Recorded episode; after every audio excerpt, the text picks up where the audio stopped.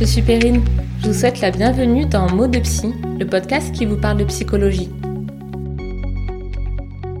Vous découvrirez ici le récit de professionnels qui travaillent autour de la psychologie et de l'accompagnement de l'humain, de femmes et d'hommes qui vous raconteront leurs expériences concernant leur suivi, ainsi que des concepts et outils pratiques pour explorer ensemble la magie du fonctionnement de notre cerveau, nos pensées et nos émotions. Ce sont leurs histoires, parfois la mienne et peut-être aussi la vôtre. J'espère que ce podcast vous permettra de dédramatiser et mieux comprendre la psychologie en vous accompagnant sur votre chemin de vie avec alignement, sérénité et légèreté. Très belle écoute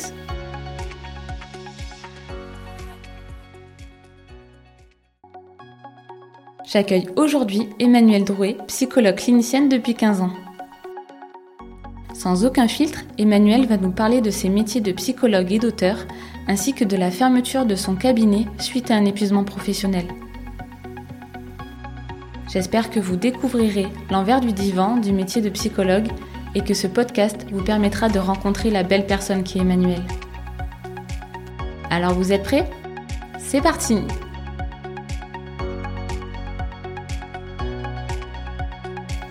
Bonjour Emmanuel et bienvenue dans Mots de Psy. Bonjour Perrine, merci de m'accueillir dans ton podcast.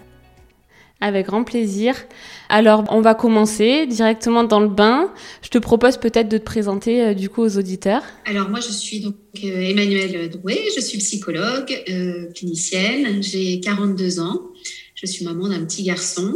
je suis euh, en région parisienne, euh, installée euh, en tant que psychologue qui a exercé en cabinet libéral pendant 15 ans.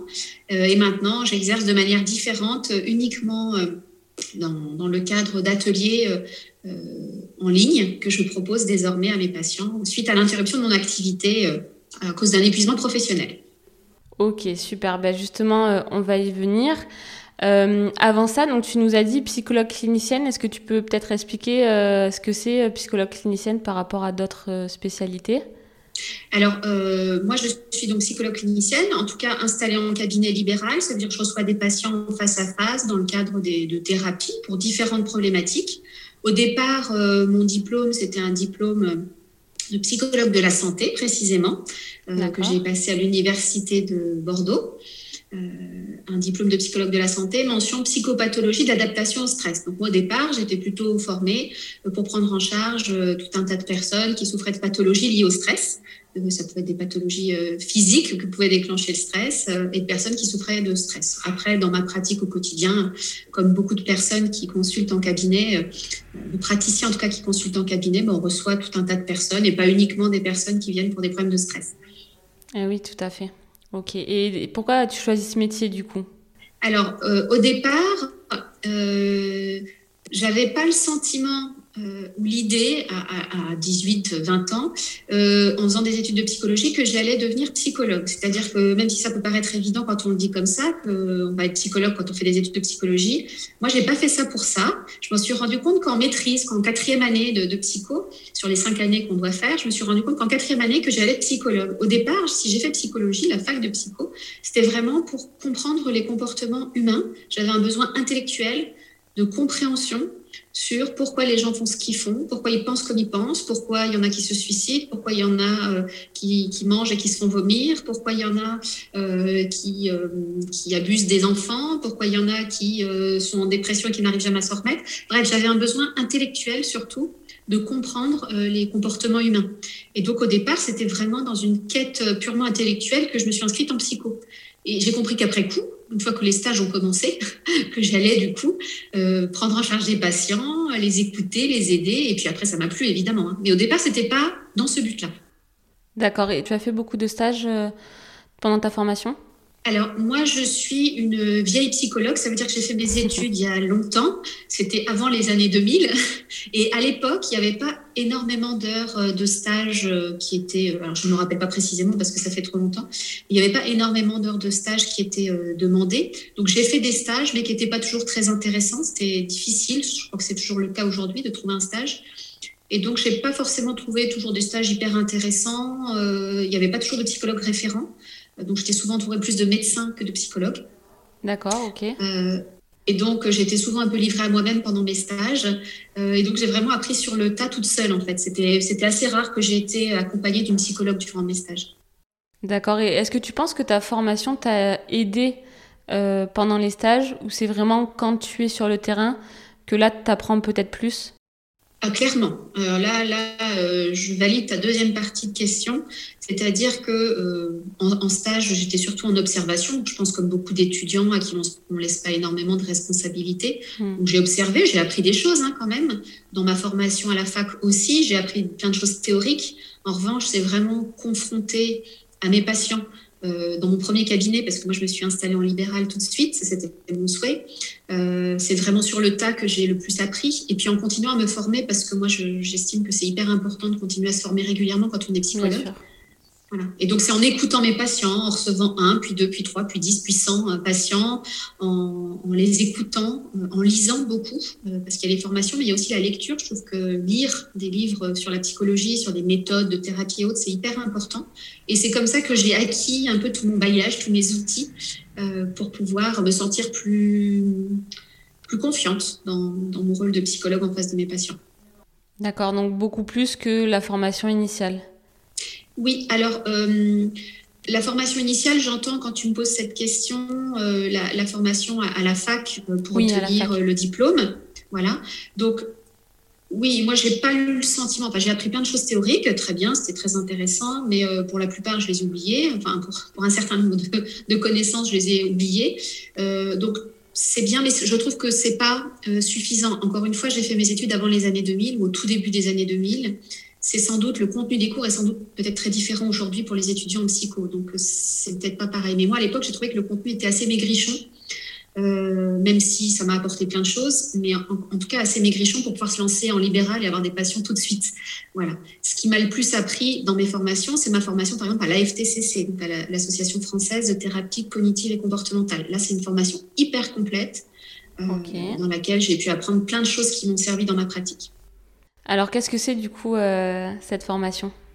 Alors, c'est une formation qui se déroule en trois ans, euh, donc c'est beaucoup de temps, euh, où on apprend donc la pratique de la thérapie cognitive et comportementale. Donc, on va en tout cas en thérapie, avec les patients qui viennent pour de la TCC ou à qui on propose en tout cas de faire de la TCC, c'est le diminutif de thérapie cognitive comportementale. On va travailler sur leur cognition, donc sur leurs pensées, leurs pensées souvent dysfonctionnelles ou inadaptées, des pensées négatives qui les font souffrir. Et on va travailler sur leur comportement, des comportements dysfonctionnels ou inadaptés, pour modifier euh, leur cognition et pour modifier leur comportement quand euh, ce ne sont pas des comportements euh, qui amènent un bien-être ou voire au contraire même qui les font souffrir.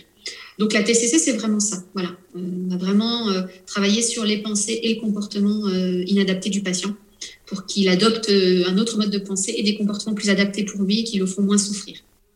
Ok, tu t'es formé à la TCC combien de temps après l'ouverture de ton cabinet? Euh, alors, moi, j'ai ouvert mon premier cabinet euh, en 2005. Euh, j'ai été diplômée en 2003. j'ai ouvert mon premier cabinet en 2005 parce qu'au départ, j'ai voulu chercher du travail comme tout le monde dans une institution, à l'hôpital, et puis bah, finalement, j'ai pas trouvé. En tout cas, c'est difficile de trouver un poste de psychologue. Donc, je me suis dit, allez, pourquoi pas Je vais me lancer en, en libéral. Et donc, je me suis installée en 2005 et je me suis inscrite à ma formation à la FTCC euh, en 2000, euh, je ne sais plus combien c'était, peut-être dans les années 2010, au début des années 2010. Donc, euh, on va dire 5-6 ans après le début de ma pratique. Même si l'université de laquelle je suis ressortie, l'université de Bordeaux, était quand même assez axée TCC déjà. Donc, j'avais déjà un certain nombre de, de bagages sur mon orientation, sur l'orientation que j'allais choisir par la suite dans ma pratique. Voilà. C'est d'ailleurs parce qu'à Bordeaux, la fac était quand même assez d'orientation TCC que j'ai voulu après continuer dans cette voie-là. Et est-ce que tu as choisi Bordeaux parce que c'était orienté TCC ou au départ tu ne savais pas du tout? Alors j'ai choisi Bordeaux parce que j'habitais Bordeaux. Et du coup, voilà, c'était l'université. Alors aujourd'hui, je suis en région parisienne, mais c'est vrai que c'était euh, voilà l'université la plus proche. Euh, j'ai habité en région bordelaise pendant longtemps et donc j'ai fait mes études à Bordeaux parce que j'y habitais. Ok. Et du coup, cette formation euh, que, que tu as fait 5-6 euh, années après ton ouverture, tu l'as fait parce que tu sentais qu'il te manquait peut-être des outils? Alors, en partie, oui, parce que j'avais vu déjà plein de choses à la fac, mais qui me semblaient pas être assez complètes.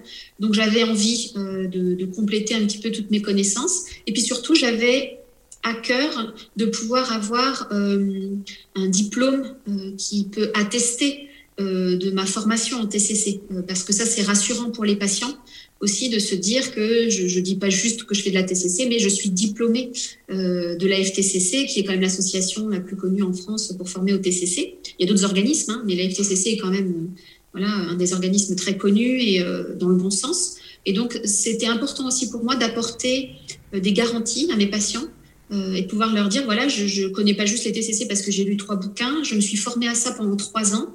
Euh, et, donc, voilà, je vais vous apporter du coup une prise en charge qualitative. Oui, je comprends. Donc, à la fois, c'était pour moi, pour euh, étoffer mes connaissances, ma pratique, euh, m'enrichir, et à la fois, c'était pour les patients comme un, comme un gage de sérieux, en fait. Ok, je comprends, très bien. Et alors, dis-nous peut-être, quelle est la chose la plus passionnante de ton métier?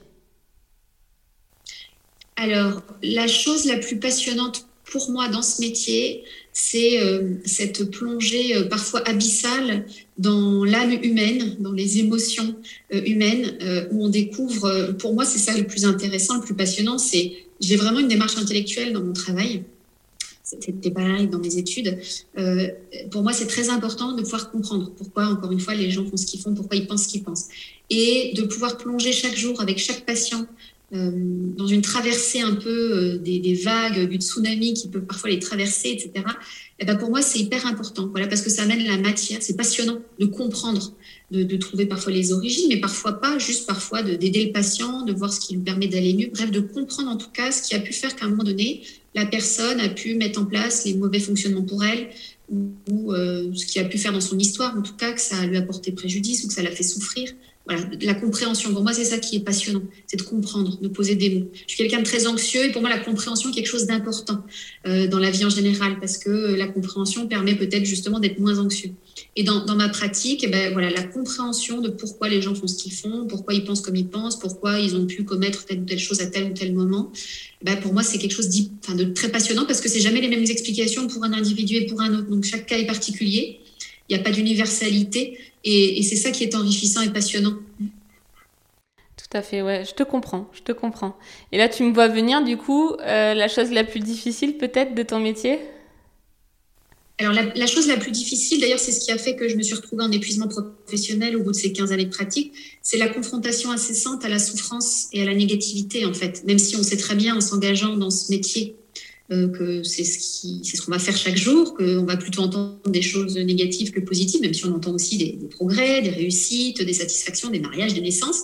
Mais on va être confronté quand même chaque jour, à chaque heure de la journée, à chaque minute de la journée dans ce travail, à l'écoute de la souffrance de l'autre, parfois à l'écoute des traumas euh, qui peuvent aussi avoir un impact forcément sur nous au niveau émotionnel. Et, et ça, cette euh, cette fatigue émotionnelle, cette, charge émotionnelle négative à laquelle on est confronté chaque jour est vraiment la chose la plus difficile, euh, je trouve, dans ce métier.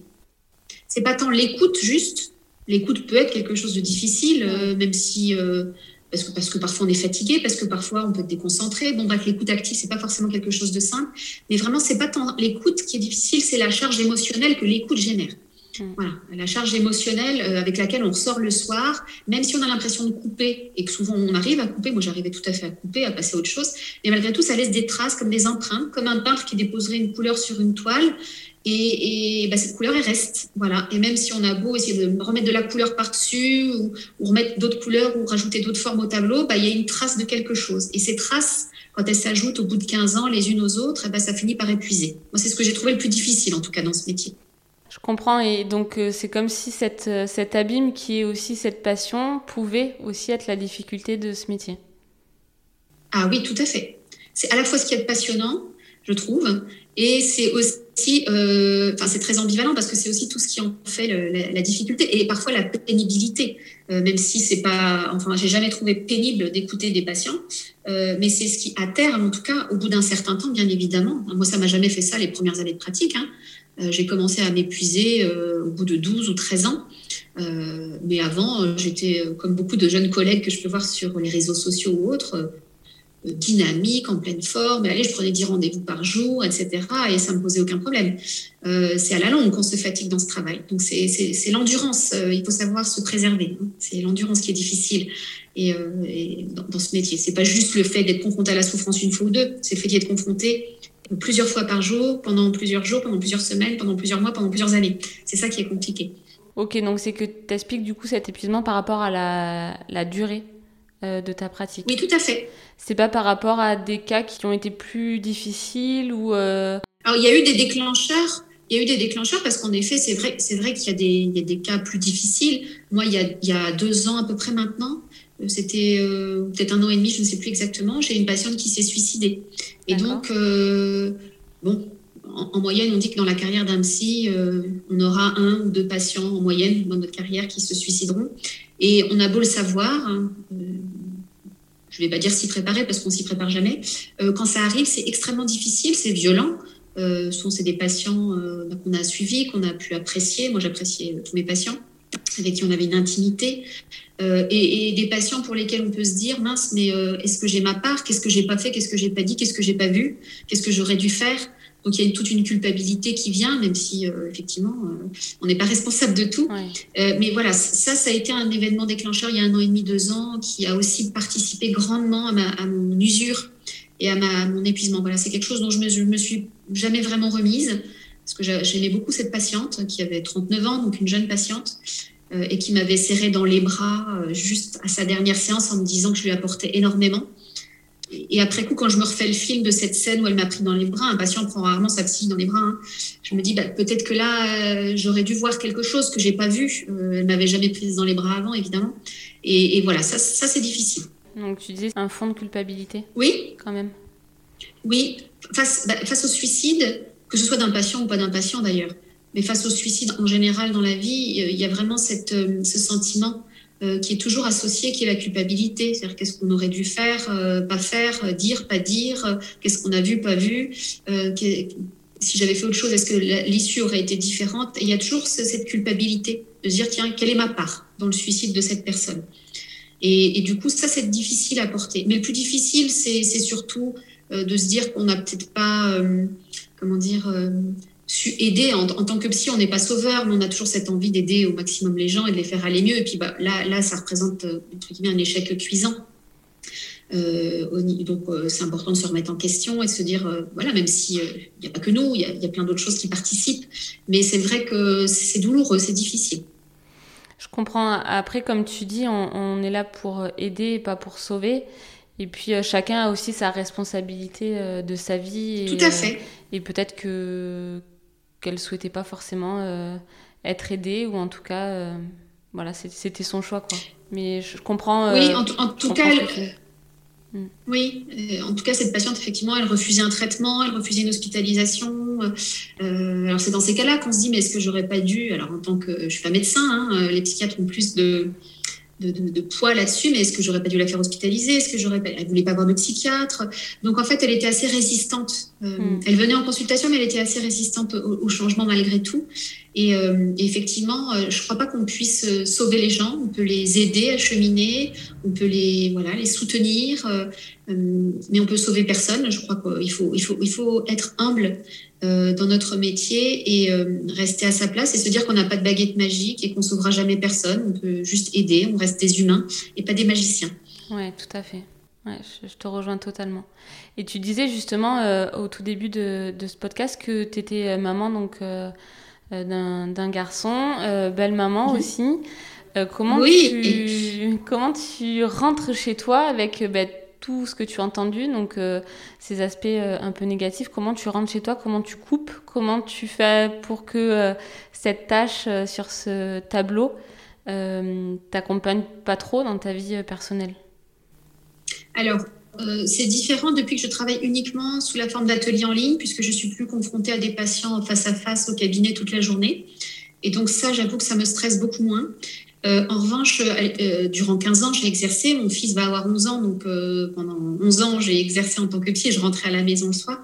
Et c'est vrai que c'est très important de, de, de, couper. Alors, à certains moments, j'y arrivais très bien. À d'autres moments, je revenais avec une fatigue psychique, émotionnelle, une, irritabilité parfois, une nervosité qui pouvait se ressentir au sein de la famille. Depuis septembre, je vis en famille recomposée, donc avec mon conjoint et ses deux enfants. Donc il y a trois enfants à la maison plus mon conjoint.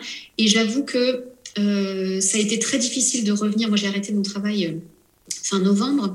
Donc de septembre à fin novembre, j'étais en épuisement professionnel total. Et revenir à la maison euh, en sachant qu'on commençait une vie de famille recomposée, euh, je n'y étais pas habituée. Évidemment, euh, avec trois enfants, je n'étais pas habituée non plus à avoir trois enfants à la maison. Moi, un, seul, j'avais un seul fils jusque-là.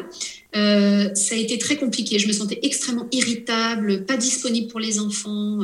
alors bon, l'épuisement participait à tout ça évidemment, mais parfois c'est pas facile. Voilà, de rentrer à la maison qu'on soit en famille recomposée ou pas, qu'on ait des enfants ou pas, ça peut être juste avec son conjoint, parfois sa conjointe. C'est pas toujours simple d'être disponible quand on a déjà écouté pendant 10 heures parfois euh, la souffrance des autres, ou parfois même si c'est des bonnes nouvelles, quand on a été disponible 10 heures pour quelqu'un ou pour des gens au cabinet, parfois on l'est plus pour les personnes. Euh, malheureusement, je dirais, hein, parce qu'ils n'ont pas demandé ça, mais et ils méritent pas forcément ça. Mais parfois, j'étais plus disponible pour les écouter, pour pour jouer faire un jeu de société ou pour euh, rigoler. Euh, parfois, on n'est plus disponible. Souvent, je n'étais même plus disponible pour les proches qui essaient de m'appeler au téléphone. C'est-à-dire quand ma sœur jumelle, pourtant de qui je suis très proche, ou ma mère ou d'autres personnes pouvaient m'appeler, je ne décrochais pas le téléphone. Je n'avais plus l'énergie pour ça. Et donc, ça a forcément un impact euh, au bout d'un moment sur nos relations aux autres, en fait. Tout à fait, tout à fait. Et donc sur les relations, est-ce que dans ta carte du monde, enfin en tout cas, comment tu peux percevoir la vie de tous les jours. Est-ce que les histoires de tes patients euh, ont eu un impact aussi euh, sur certaines de tes pensées, de tes croyances? Oui, je crois que j'allais dire malheureusement, je ne sais pas si je dois dire malheureusement, mais je pense que quand on est confronté à des personnes qui ont une manière de penser toute particulière. Hein. Les personnes qui viennent en thérapie, elles peuvent venir avec euh, des symptômes dépressifs, des symptômes anxieux, de la paranoïa, des problèmes d'infidélité. Et forcément qu'à force d'entendre des discours négatifs, des, des, des, réflexions, ou en tout cas une manière de penser qui peut être erronée, distordue, dysfonctionnelle, etc.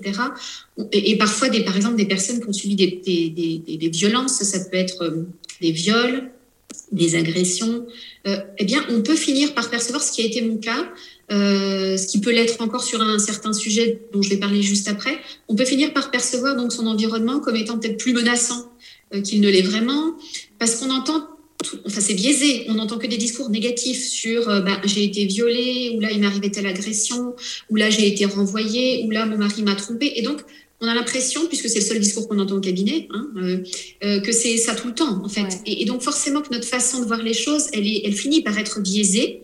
Euh, on finit par avoir comme un voile un petit peu sur les yeux, un voile un peu teinté qui finit par obscurcir un petit peu notre positivité ou notre optimisme, même s'il était naturel au départ.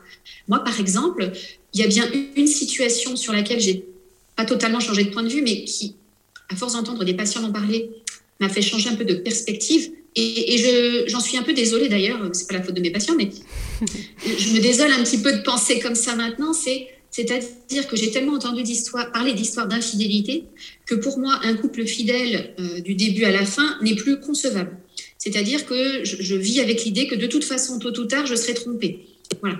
Euh, parce que euh, c'est le discours pendant 15 ans que j'ai entendu presque tous les jours des histoires, alors pas, de la part de tous les patients, mais pendant 15 ans, presque tous les jours, j'entendais au moins une histoire d'infidélité. Et donc, quand vous entendez ça tous les jours, pendant 15 jours, ça finit forcément par planter des petites graines dans votre cerveau qui finissent par germer tôt ou tard, même si vous les arrosez pas.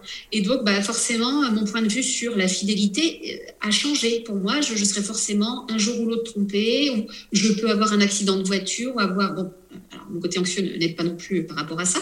Mais c'est vrai que entendre des choses négatives toute la journée, ça finit forcément par biaiser notre manière de voir le monde et de l'appréhender. Malheureusement, je dirais. Ouais, je comprends. Je comprends. Et donc, du coup, euh, face à tout ça, qu'est-ce que, quelles qualités pour toi sont les plus importantes euh, pour être euh, psychologue? Alors, pour moi, il y a plusieurs qualités qui sont indispensables. Bah, déjà, l'empathie même si l'empathie se travaille, c'est pas forcément quelque chose d'inné, mais ça se travaille. Mais je crois que bon, c'est important d'être empathique, un minimum empathique quand même, enfin même voire, euh, euh, très empathique. Ensuite, euh, pour moi, un des points très importants, et ça, ça, collera avec ce que je viens juste de dire, c'est l'ouverture d'esprit, parce qu'on entend parler de plein de choses dans nos cabinets. Euh, et si on n'est pas un minimum ouvert d'esprit, si on entend parler de pratiques sadomasochistes, si on n'entend pas parler un patient de, pédophilie, ça ne veut pas dire qu'on doit être ouvert à ça et d'accord avec ça, mais il faut à un moment donné être ouvert pour entendre parler de choses qui existent, et même si on n'a pas forcément envie d'en entendre parler. donc l'ouverture d'esprit, on peut voir des patients qui vont tenir des propos racistes. alors parfois, ça va aller à l'encontre de nos valeurs, donc il faut être assez ouvert pour accueillir ces paroles-là qui peuvent être brutales, ça peut être compliqué. Euh, pour moi aussi, une qualité essentielle. Alors certains l'aperçoivent peut-être comme un défaut, mais moi je trouve qu'en tant que psy, c'est une qualité énorme. Alors moi je le suis beaucoup euh, et ça m'a beaucoup servi dans mon métier. Il faut être curieux. Il faut être curieux pour aller explorer, poser des questions, poser des questions que peut-être d'autres n'auraient pas osé poser.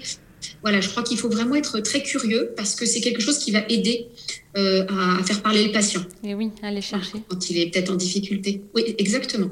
Et si on est trop réservé ou si on ne va pas chercher, le patient peut ne pas dire certaines choses qu'on lui aurait peut-être permis de dire si on lui avait facilité un peu la tâche en, étant, en se montrant un peu plus curieux.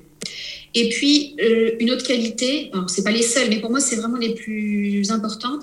Je, l'ai cité tout à l'heure, mais je le redis, c'est l'humilité. Il faut savoir rester humble, c'est-à-dire qu'on n'est pas tout puissant, même si on a des outils, des techniques, euh, même si on est là pour aider les gens, on n'est pas magicien, on n'est pas tout puissant. Et je crois qu'il faut savoir rester humble parfois face à un patient qui va mieux. C'est pas forcément juste par rapport à nous. Il y a des choses peut-être dans son quotidien, le temps qui a passé, qui font qu'il va mieux. C'est pas juste dû à nous forcément au travail thérapeutique, même si c'est important aussi parfois de se remettre la couronne de laurier sur la tête hein, et de rendre à César ce qui appartient à César.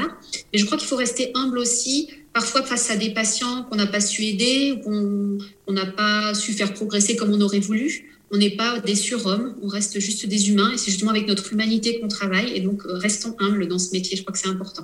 Oui, je suis tout à fait d'accord et, puis aussi se dire que euh, euh, notre solution n'est pas forcément la bonne pour le patient et, euh, et, nos choix seront pas forcément les bons pour le patient et que si il a une solution ou un choix qui pour nous euh, nous semble pas du tout euh, logique, normal ou quoi que ce soit, et eh ben c'est comme ça. Et c'est là aussi que l'humilité euh, se retrouve. Oui, tout à fait. C'est vraiment d'être capable de rester à sa place et puis de se dire tiens peut-être le patient c'est parfois lui qui va mieux savoir que moi pour lui Exactement. parce que c'est lui qui se connaît le mieux. Ouais. Voilà. Et je citerai une autre qualité aussi, je ne sais pas si on peut la mettre dans le registre des qualités ou si c'est pas plutôt une tendance dans le fonctionnement.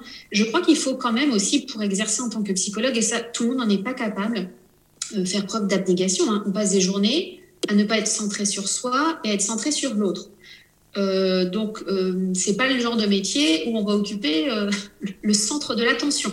Donc, je crois qu'il faut savoir aussi vraiment être capable de faire preuve d'abnégation, mais aussi de savoir la gérer. Et ça, c'est une, une, autre qualité qui me vient en tête. Du coup, il faut savoir aussi gérer cette abnégation parce que comme on, se met déjà en retrait toute la journée au cabinet, il faut avoir cette capacité et ces ressources une fois qu'on sort du cabinet à s'occuper de soi, à se remettre un peu au centre parce que sinon, euh, c'est pas bon pour l'état de santé psychique d'être sans arrêt, euh, comment dire, en retrait, mm. en ne s'occupant jamais de soi. Donc, il faut aussi avoir, donc faire preuve d'abnégation, mais aussi être capable, à côté de ça, en dehors du cabinet, euh, de savoir s'accorder de la place, en fait. Et ça, c'est pas toujours facile. Ouais, exactement. C'est peut-être ça le plus difficile après.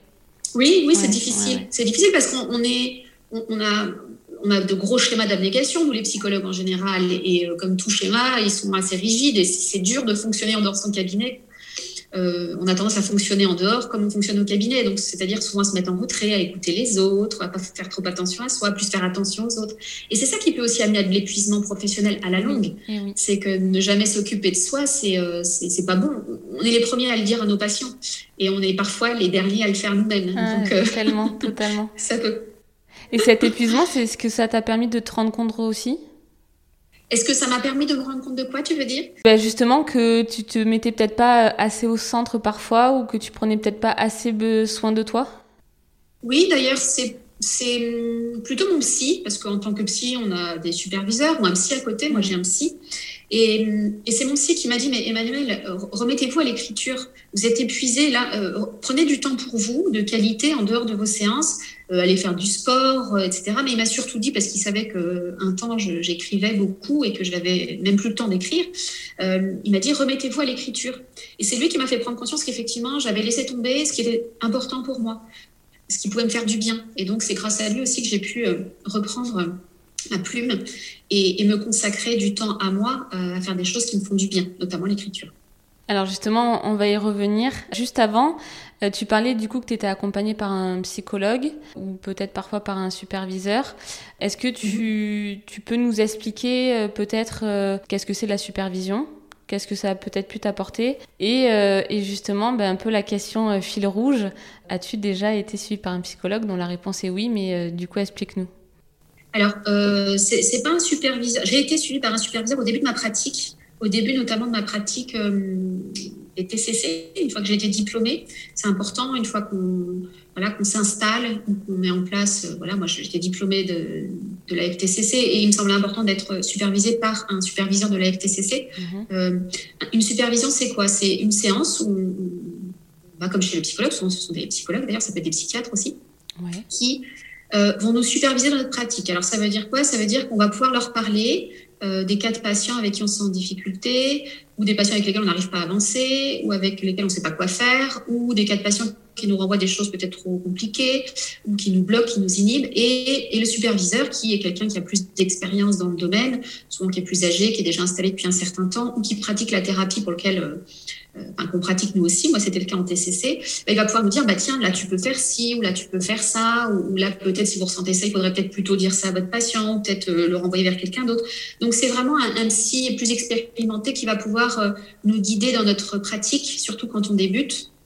C'est pour ça que moi j'ai eu une supervision au début dans ma pratique, mais que sur la fin de ma pratique, j'en avais plus. En revanche, j'avais un suivi avec un psy, et ça c'est le cas depuis, depuis mon adolescence. J'ai pas eu toujours le même psy, hein, évidemment, comme j'ai 42 ans. Mais en tous les cas, euh, oui, je suis suivie par un psy. Et ça, c'est, je crois, euh, indépendamment d'une supervision, quelque chose de très important, je trouve. Euh, pour pouvoir justement, on parlait tout à l'heure de, cette abnégation dont on doit faire preuve quand on est psy, et je crois qu'aller chez le psy, c'est un, un, petit temps luxueux, mmh. mais qui n'est pas du luxe, euh, qu'on s'accorde à soi, pour soi, où on se remet au centre, où on se dit, tiens, là c'est moi, et que moi, qui vais parler de moi, et de mes émotions. Et je crois que c'est important et que ce n'est pas du luxe de le faire. Et puis parce que surtout, euh, supervision ou pas, aller voir un psy, c'est aussi décharger ses épaules des poids parfois trop lourds qu'on peut avoir. Et comme les patients nous en rajoutent parce que c'est le rôle du patient et que c'est notre rôle à nous de prendre en charge aussi ces souffrances-là. Comme ça nous rajoute des poids sur les épaules, des, une charge intense, aller voir le psy pour décharger ses épaules et avoir les, reins plus solides, c'est important, il me semble. Je comprends. C'est pas obligatoire, mais je trouve que c'est mieux. Oui, je, suis plutôt d'accord avec toi aussi, effectivement. Et comment tu as choisi ton psy ou tes psys?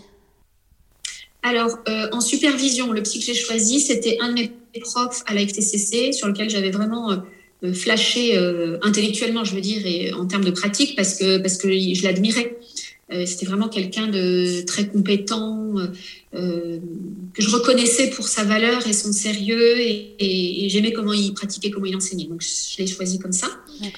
Et mon psy, il m'a été conseillé par un psy précédent que je voyais et qui m'a dit allez le voir lui parce que pour parler de ci ou ça, lui, il sera vraiment plus à même encore que moi euh, de vous aider. Et du coup, bah, c'est euh, le bouche à oreille, en fait, qui m'a fait atterrir chez le psy que je vois maintenant depuis, je sais pas, plus de cinq ans, je crois. Euh, et avec qui, et avant, il y en a eu un autre, et puis avant, encore un autre. Voilà. Et donc, c'est par le bouche à oreille que j'ai fini par tomber sur ce psy. c'est un homme. Je crois que le choix du sexe du psy mmh. est très important. C'est pas une question que tu m'as posée, mais j'ai à cœur de le rappeler. On choisit jamais par hasard si on va avoir un homme ou une femme. Et en tout cas, moi, j'avais besoin de régler certaines choses. Donc, euh, aller voir un homme, ça, ça me convenait plutôt bien. donc, on va euh, du coup parler de l'autre sujet, l'écriture. Mhm. Donc, tu disais que c'était euh, une passion pour toi depuis longtemps et que tu t'étais remis à l'écriture. Est-ce que tu peux nous en dire plus? Oui, alors l'écriture, ça a toujours été pour moi, depuis que je suis toute petite, un, un moyen d'exister, de, trouver ma place et d'affirmer des émotions que je n'ai jamais su exprimer avec des mots. Autant moi, je sais faire parler les gens parce que c'est mon travail, autant moi, j'ai beaucoup de mal à parler de moi, de mes émotions. Et donc, l'écriture, dès mon plus jeune âge, après le décès de mon papa très tôt, a été un moyen de pouvoir euh, mettre des mots sur ce que je pouvais ressentir, mais que j'étais incapable de formuler oralement. Donc, euh, les mots parlés, c'était pas mon truc, les mots écrits, c'était mon truc. Donc, déjà, depuis le plus jeune âge, depuis mes 5-6 ans, depuis que j'étais en âge d'écrire, euh, peu importe la forme, avec les fautes ou autres, mais j'écrivais je ne sais pas quel a été euh, l'âge auquel j'ai écrit mon premier poème, mais je me rappelle, des, ça a toujours été des poèmes. et donc, oui, j'écrivais des poèmes pour ma mère, j'écrivais des poèmes tout court, j'écrivais, voilà. Et, ça m'a sauvée, je crois, de pouvoir mettre sur du papier, de coucher sur du papier ce que j'étais incapable de formuler, de dire à quelqu'un, pas même à ma soeur jumelle, dont j'étais pourtant très proche. Et du coup, euh, pendant mon adolescence, qui était une adolescence très perturbée, euh, parce que j'étais très mal, je souffrais de troubles alimentaires et autres, l'écriture a aussi été un moyen de survie. Euh, J'étais euh, dans une forme d'extériorisation d'une souffrance que j'arrivais pas à dire, qui se disait dans le trouble alimentaire, mais qui se disait pas avec les mots. Donc les mots écrits, encore une fois, m'ont sauvé. Et puis après, euh, j'ai eu moins le temps quand on devient maman, quand on travaille au cabinet, etc. On a moins le temps.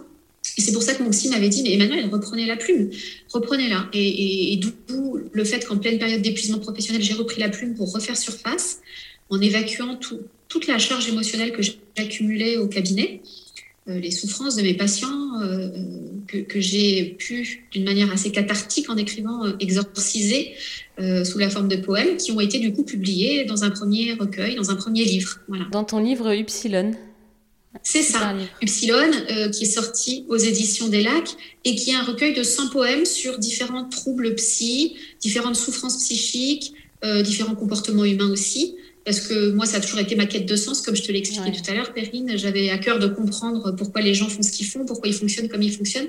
Et dans ce recueil, sous forme de poésie, parce que je trouve que la poésie amène une douceur euh, face à la souffrance psychique qui peut être dure, je trouvais que c'était bien de contrebalancer cette, cette, dureté de la souffrance psychique parfois à, la, douceur de la poésie. Et donc, bah voilà, j'ai écrit 100 poèmes euh, qui traitent de 100 problématiques euh, ou de 100 sujets euh, portant sur la psychologie et qui m'ont permis, en pleine période d'épuisement, de pouvoir trouver mon salut un peu et pouvoir sortir la tête de l'eau. Donc je dirais pas merci à mon épuisement euh, de m'avoir permis d'écrire ce livre, mais en tout cas c'est parce que j'ai été en épuisement et que mon psy m'a encouragé à réécrire qu'Upsilon est né. Et pour l'avoir lu, euh, là c'est un, superbe livre. Et puis on, retrouve en fait, euh, non vraiment c'est, je le pense vraiment. Et on retrouve en fait dans, dans tes écrits, dans tes poèmes, parfois de l'humour. Oui. Il y en a certains, ils m'ont fait beaucoup rire. Des fois, la douceur, de la tendresse. Et puis aussi, parfois, peut-être parce qu'on on se reconnaît dans certains poèmes, ouais, une petite émotion, euh, un truc touchant. Et est-ce que du coup, les sujets sur lesquels tu écris euh, dans ton livre, est-ce que c'est des choses que tu as pu voir au cabinet? Est-ce que ça vient de tes patients? Ah Est-ce que ça vient de toi? Ben, Il y a les deux. Alors en fait, juste avant de répondre à ta question, je rebondis sur une chose que tu viens juste de dire et qui me semble tellement importante. Tu, tu parles de l'humour. Effectivement, dans certains de mes poèmes, il y a de l'humour. Et pour répondre à la question que tu m'as posée tout à l'heure, ça fait partie, je crois, des qualités qui sont importantes à avoir. Alors, on l'a ou on l'a pas, mais je crois que ça fait partie des qualités qui sont importantes à avoir en consultation. On entend tellement de choses difficiles et lourdes que mettre de l'humour, ça apporte de la légèreté, les messages passent souvent mieux, ça dédramatise, c'est important voilà, d'avoir de l'humour. Et dans mes poèmes, il me semblait inconcevable de ne pas mettre une touche d'humour de temps à autre pour apporter justement cette forme de légèreté euh, qu'on a assez peu souvent euh, dans ce qu'on entend de nos patients. Et donc apporter ça, ça, peut finir par les faire sourire eux-mêmes, ça peut finir par les faire euh, voilà, dédramatiser ce qu'ils venaient de dire alors, il faut, il faut le faire avec parcimonie et toujours par petites touches bien pensées, hein, pas à n'importe quel moment. Mais l'humour, est, c'est vraiment quelque chose qui apporte énormément en séance. Et donc, effectivement, pour répondre à la question que tu viens de me poser, euh, les poèmes que j'ai écrits concernent à la fois ce que j'ai pu entendre euh, sans jamais citer de patients et sans jamais citer d'histoire personnelle. Euh, ça va être des poèmes très vagues, on va dire, sur la dépression, le suicide, l'inceste, etc., mais sans vraiment, ou l'amour, la grossesse, le, voilà, la tromperie, l'infidélité, mais sans jamais citer un patient en particulier. Je raconte des histoires, mais qui sont issues de celles que j'ai entendues en séance ou qui parfois me concernent moi personnellement. Mmh. donc il y a des poèmes qui portent clairement sur mon histoire à moi, puis d'autres qui vont porter sur des histoires que j'ai entendues et que j'ai mises en mots sans qu'on puisse à aucun moment euh, se dire tiens euh, parce qu'en fait c'est tellement universel ce dont je parle que euh, tout le monde peut s'y reconnaître. Dans les 100 poèmes on va forcément se reconnaître dans un ou deux ou trois ou dix. Oui je confirme. Mm. c'est ça concerne tout le monde. D'où peut-être le côté touchant dont tu parlais Perrine juste avant. Il y en a certains qui ont pu te toucher parce que peut-être tu t'es senti concerné dans l'un ou l'autre, parce que je crois que sur 100 poèmes, on se retrouve forcément moins dans l'un ou l'autre. Oui, ouais, bien sûr. Et euh, donc tu disais qu'il y avait des écrits, c'était euh, aussi ton histoire. Est-ce que de les publier, euh, ça t'a permis peut-être de guérir quelque chose? Alors, c'est surtout de les écrire au-delà d'être publiés, en fait. parce qu'en fait, ça n'aurait pas été publié, que ça m'aurait quand même apporté. Donc en fait, c'est le fait d'avoir pu poser des mots, même si c'était resté pour moi dans mon journal intime, dans, ma table de nuit, ça m'aurait déjà apporté en fait un côté réparateur. C'est-à-dire, en gros, en posant des mots, je reprends un peu le contrôle sur ce qui m'est arrivé, euh, j'arrive à l'exprimer alors que je ne sais pas l'exprimer autrement d'habitude, euh, si ce n'est euh, voilà, par telle ou telle forme d'addiction à l'adolescence, alimentaire ou autre, de TOC ou d'anxiété généralisée. Bon. Et, là, écrire des mots, qu'ils soient publiés ou pas, ça permet, c'est pour ça que moi j'encourage beaucoup, de, peut-être de tes auditeurs qui vont nous écouter, à, prendre leur plume parfois quand ça ne va pas, parce que l'écrit a vraiment de réelles vertus, eh qu'on soit publié ou pas. Alors être publié, c'est encore plus honorable parce qu'on est touché d'être lu et, que les gens nous disent qu'ils, je sais pas, aiment nos poèmes ou, ce qu'on a écrit ou, qu'ils se sentent un petit peu concernés par ce qu'on a écrit ou que ça peut faire écho. Donc tout ça, c'est toujours très plaisant. Mais au-delà d'être publié, l'écrit a vraiment des vertus insoupçonnées ou auxquelles on pense pas toujours parce que ça permet vraiment de mettre à distance, en couchant sur du papier, des choses qui sont euh, impalpables à l'intérieur de nous. Puis là, elles vont avoir un support, c'est-à-dire la feuille, et, ce support, eh ben, il va canaliser, du coup, catalyser toutes nos, toutes nos angoisses, toutes nos peurs ou toutes nos histoires. Et du coup, ça permet de, les voir avec un œil plus extérieur puisqu'elles sont mises à distance. Et donc, ça a vraiment cette, cette vertu-là. Et moi, j'encourage tous les auditeurs, quand ça ne va pas, euh, qu'ils soient anxieux, déprimés, euh, je sais pas, stressés ou autres, à, à prendre leur plume, qu'ils écrivent bien ou pas, on s'en fiche en fait. Mais juste de poser des mots sur ce qu'ils ressentent, c'est déjà beaucoup. Ouais, je, je, suis tout à fait d'accord avec toi et c'est aussi euh, un peu la, la, genèse du nom de ce podcast, de mots de psy, la puissance des mots, oui. euh, les mots euh, qu'on se dit et les mots, enfin tu, tu, le verras au cours des, des différents épisodes, mais les mots qu'on se dit, les mots qu'on écrit, comment on se parle, comment on parle aux autres. Et effectivement, certaines pratiques, certains exercices seront autour de l'écriture. Euh, car je suis tout à fait d'accord avec toi. Euh, quand on écrit, il y a une, une puissance. Il y a autre chose qui ah se joue à ce moment-là. Tu écris, toi d'ailleurs, Perrine, il me semble, si je, si je ne spoil pas. Euh, oui, donc tu sais ce que je veux dire quand je dis ça. Ouais, ouais, j'écris un peu, j'ai un, un, petit peu en fait le, le, même parcours que toi. Dans l'adolescence, le fait de pouvoir exprimer en fait certaines choses qu'on n'osait pas dire ou qui étaient difficilement exprimables. Quelque chose que j'ai un peu lâché ensuite. Euh, et, de temps en temps, euh, pour moi, ouais, euh, quand il y a un surplus d'émotions, j'écris. Ouais. Oui, oui, oui, ça, permet vraiment d'évacuer autrement qu'en allant courir. On n'est pas tous faits pour aller courir, on n'est pas tous faits pour faire de la relaxation, on n'est pas tous faits pour chanter, danser et autres. Parfois, l'écrit, vraiment, c'est un moyen en plus accessible à tout le monde. Hein. Il suffit d'une feuille de papier, d'un stylo. C'est ça. On peut le faire n'importe où, n'importe quand. Aller courir, on peut pas le faire n'importe où, n'importe quand. Écrire, ça peut se faire à l'heure euh, de la journée, de la nuit. Euh, voilà, même si on n'a pas d'ordinateur, on peut prendre un crayon à papier une feuille de stylo. Ça ne coûte rien, si ce n'est la, la, difficulté peut-être que c'est de sortir les mots appropriés pour exprimer ce qu'on veut exprimer. Mais voilà, c'est un moyen accessible à tous. Et, et encore une fois, on s'en fiche un peu, que ce soit bien écrit, mal écrit, qu'il y ait des fautes d'orthographe, que ce soit bien tourné, mal tourné. Le tout, c'est vraiment de poser le mot juste sur l'émotion qu'on voulait exprimer. Et rien que ça, c'est déjà beaucoup. Tout à fait. Ça me fait penser aussi, euh, j'ai l'impression, tu me diras si tu es d'accord, que euh, les psychologues, en tout cas ceux que j'ai pu rencontrer, ont tous, et pour le coup là vraiment tous, en tout cas dans ma sphère, une sensibilité euh, artistique, que ça soit l'écriture, la peinture, la sculpture, euh, la musique, enfin peu importe, une certaine sensibilité. Est-ce que tu trouves que c'est un point commun de tous les psychologues ou pas forcément? Alors écoute, c'est parce que tu me le dis que peut-être euh, j'y réfléchis. Tu vois, je ne m'étais jamais fait la remarque, mais jamais, que les psychologues avaient ça en commun tu vois, ça m'a jamais traversé l'esprit en fait. J'ai jamais pensé à ça ou réfléchi à ça ou, analysé les choses sous cet angle-là. Et en même temps, quand tu le dis, bah, ça ne m'étonne pas tant que ça, parce que je crois vraiment qu'on a besoin euh, après avoir entendu des choses difficiles toute la journée, de trouver un moyen d'expression peut-être autre que la parole. Hein. On parle toute la journée, nous aussi on écoute, mais on parle aussi beaucoup. Hein. Moi, des fois, je me rappelle en sortant de certaines journées de travail, euh, j'avais même plus envie de parler, j'avais déjà trop parlé. Aller, aller le week-end, être invité chez des amis ou autres, on n'a plus envie de parler, même si on apprécie les gens. Et donc trouver, tu vois, ça, ça, prend son sens quand tu me poses cette question, parce que je me dis, bah oui, on a sans doute, euh, par des moyens artistiques, euh, peu importe lesquels, que ce soit l'écriture, la danse pour certains, la peinture, euh, moi je peins aussi, on a sans doute besoin de trouver des moyens autres que, ceux de la parole parlée pour, pour s'exprimer et évacuer ce qu'on entend peut-être. Euh, et, ça témoigne peut-être aussi d'une sensibilité particulière qu'on a en tant que psy. Hein. Je crois qu'on est tous euh, des, êtres hypersensibles ou très sensibles en tous les cas, et que cette sensibilité, peut-être qu'effectivement, elle se manifeste euh, par le biais d'un domaine artistique. Peut-être qu'on est plus sensible à ça aussi.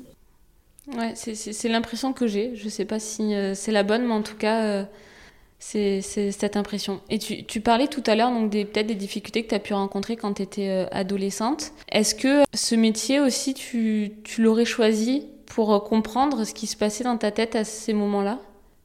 Ah, clairement, oui, parce que en fait, j'avais commencé, moi, par, euh, par faire une fac de sport. Moi, j'ai toujours été euh, très sportive. J'étais en sport-études de gymnastique. Mhm. Et pour moi, bah, c'était logique. Je m'étais jamais posé la question de ce que je voulais faire après. Pour moi, c'était logique que je voulais faire prof de sport, enfin, entraîneur de gym, précisément. Et donc, j'ai commencé la fac de sport. Mais à cette époque-là, j'étais en plein trouble alimentaire gravissime. Donc, j'étais euh, sur le versant anorexique à ce moment-là, avant de basculer vers de la boulimie. Et j'étais tellement squelettique que je n'arrivais plus à suivre les cours de sport. J'ai fait me noyer dans la piscine à la fac de Bordeaux. Bon, bref, j'en ai très mauvais souvenirs. Et du coup, j'ai arrêté mes études. Déjà, ça me plaisait pas, la fac de sport. Moi, c'est la gym qui me plaisait, mais la fac de sport, à faire du rugby, du foot, de la danse. Si, la danse, j'adorais. Euh, mais la piscine ou autre, bon, ça m'intéressait pas. Donc, j'ai arrêté parce que j'étais pas en état de continuer du fait de mon trouble alimentaire. Et j'ai dû réfléchir pour la première fois à ce que je voulais faire de ma vie. Je n'avais jamais réfléchi avant. Pour moi, le, chemin était tout tracé. C'était tu vas être entraîneur de gym et puis, puis c'est comme ça, c'est normal. Donc j'ai réfléchi, réfléchi, réfléchi. Comme j'allais très mal à cette période-là de ma vie, je me suis dit, mais comme tu sais pas quoi faire, euh, c'est pas une vocation pour moi d'avoir été psychologue. Hein. Ça en est peut-être devenu une après. Enfin, en tout cas, j'ai beaucoup aimé ce que j'ai fait, mais c'était pas une vocation. Je me suis dit, tiens, mais tu vas pas bien, tu vas peut-être essayer de comprendre comprendre pourquoi euh, tu as peur de, manger, de grossir, pourquoi tu te vois obèse dans la glace alors que tu es squelettique, etc. Et donc, c'est la période à laquelle je me suis effectivement inscrite euh, en première année de psycho, une période où j'étais euh, complètement dans l'anorexie. Et donc, effectivement, ça a été une manière aussi de me comprendre moi, au-delà de comprendre le fonctionnement des autres. Et ça m'a apporté des, bribes de compréhension. On ne comprend pas toujours tout, parce qu'on est jeune à cet âge-là quand on fait nos études en général. Mais en tout cas, ça m'a permis effectivement de comprendre un certain nombre de choses sur mon fonctionnement. Et ça m'a apporté, du coup. Hmm, comprends. Et euh, justement, euh, ta pratique du sport, est-ce que ça peut, ça t'a apporté dans ta pratique euh, de ton métier? Clairement. Clairement. Ça m'a apporté, je dirais là spontanément, deux choses. Ça m'a apporté la rigueur. En TCC, il faut être assez rigoureux quand même. Enfin, peut-être dans d'autres approches thérapeutiques, c'est moins le cas, je ne sais pas. En TCC, il faut être rigoureux dans le protocole, dans la mise en place du protocole. Et quand on est en sport-études, que ce soit de gym ou d'un autre sport, hein, euh, la rigueur, le sérieux, euh, l'investissement dans ce qu'on fait, euh, le travail, ce sont des choses très importantes. Et, tout ça, le sport-études, le sport à un certain niveau, me l'a apporté et j'ai pu transposer ça dans, ma pratique. Ça m'a apporté aussi une autre chose dont je parlais tout à l'heure, qui est l'humilité. Euh, c'est très important de rester humble euh, parce qu'on sait très bien que dans une compétition de gym, euh, même si on a travaillé des heures et des heures et des heures et qu'on y arrivait parfaitement à l'entraînement ou à la compétition d'avant, il suffit d'une chute ou il suffit bah, d'une meilleure performance d'une autre gymnaste pour ne pas être première, pour être à la deuxième place, voire pour tomber, chuter et, rater quelque chose. Donc c'est important de rester humble et ça, le sport à haut niveau, je trouve que ça, ça permet ça. Et puis, j'allais dire une autre chose ça, permet aussi, euh, parce que dans le sport, quel qu'il soit, mais peut-être à, un certain niveau de pratique, ça m'a aussi permis euh, de comprendre que autant on pouvait attendre beaucoup de soi et parfois repousser nos limites euh, pour obtenir un certain niveau de résultat, autant en thérapie, c'est important justement à contresens de pas forcément avoir trop d'attentes vis-à-vis du patient, euh, parce que sinon ça peut le stresser, etc. Ça, c'est important aussi de se dire, OK, est-ce que j'ai pu attendre de moi, de mon corps Ce que moi, j'ai été capable de faire, pousser à l'extrême, je ne peux pas euh, me permettre d'attendre ça d'un patient, déjà parce que lui, il est pas en sport-études de psychologie. Et ensuite, euh, il, faut à tout prix que je sois un peu plus bienveillante, plus respectueuse de ses limites, contrairement à, ce que, à ces limites que moi j'ai tenté de repousser et repousser maintes fois dans le sport-études. Et ça, ça apprend aussi euh, ça, en tout cas, moi, ça m'a permis d'apprendre ça, de, respecter vraiment les limites de chacun, de me dire que parfois repousser ses limites, c'est pas toujours bon dans n'importe quel domaine, en tout cas. Dans le sport, à un certain niveau, oui, mais en matière de thérapie, non. Voilà. Euh, et donc aussi de pouvoir, euh, parce que dans un sport-études, enfin en tout cas dans une pratique en sport-études, on rencontre parfois des difficultés, des, des, échecs.